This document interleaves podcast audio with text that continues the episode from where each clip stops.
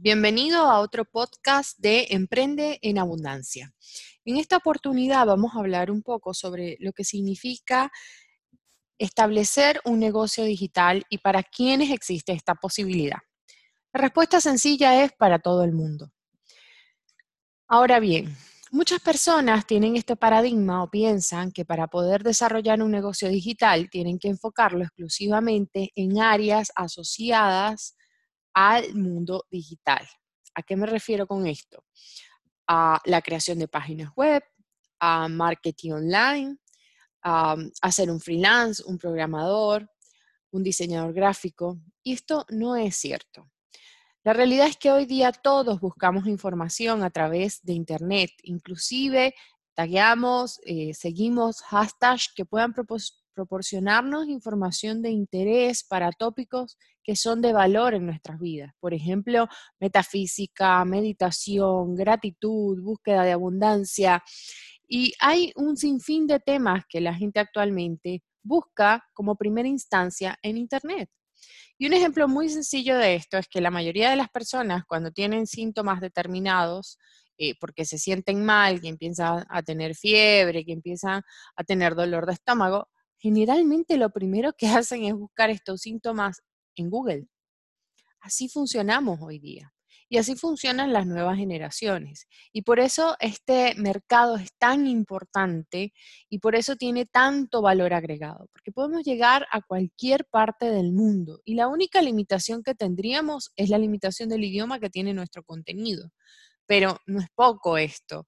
Eh, realmente abarcamos un sector bastante eh, amplio. Entonces quiero darle un ejemplo cortito a aquellas personas que dicen, bueno, sí, eso suena muy lindo, pero eso puede aplicar a la persona que es chef o a quien se encarga de hacer, por ejemplo, eh, cocina de, postres o para postres, eh, porque claro, hace un recetario o pone un video de cómo hacer un postre y rápidamente eso lo van a consumir.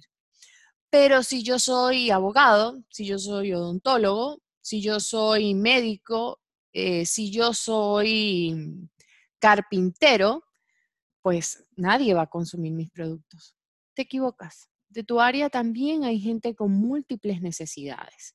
Si tú, por ejemplo, eres un médico, claramente no vas a utilizar las redes sociales o un infoproducto, que es un producto con información, como por ejemplo un libro digital o inclusive un podcast como este para diagnosticar a un paciente, porque claramente es una vía que va en un solo sentido, es omnicanal. Yo no recibo un feedback inmediato de esa persona, no es una sesión uno a uno pero sí puedo determinar cuáles son los puntos de dolor que tiene mi principal audiencia. Por ejemplo, si soy una persona eh, o un médico con una especialidad pediátrica, seguramente yo puedo desarrollar un producto para generar eh, precauciones que vaya orientado a las mamás sobre precauciones eh, de niños en edades comprendidas de entre 0 y 2 años. Y les aseguro que hay un montón de mamás que agradecerían esa información. Algo rápido, fácil de digerir, que lo puedan entender y que además proporcionen un valor agregado para el crecimiento de sus hijos.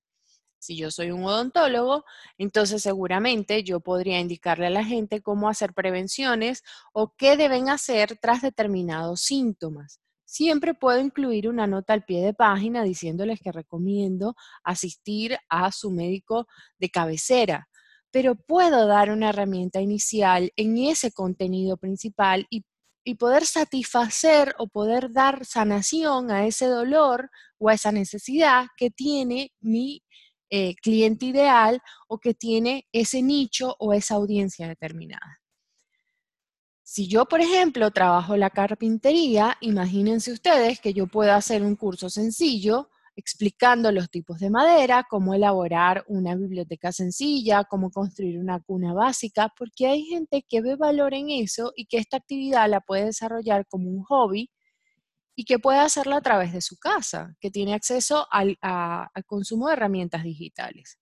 Entonces, em, este podcast es sencillito, es cortito, pero es el inicio de un montón de información que voy a dar a través de estos medios y es para invitarlos a ampliar su mente. para invitarlos a entender que ese don, esa actividad que ustedes hacen con tanta fluidez, que se te da con, de, una manera tan, em, no quiero repetir la palabra fluida, pero es que es la mejor que puedo utilizar, que tú lo haces tan fácil, para el otro no lo es.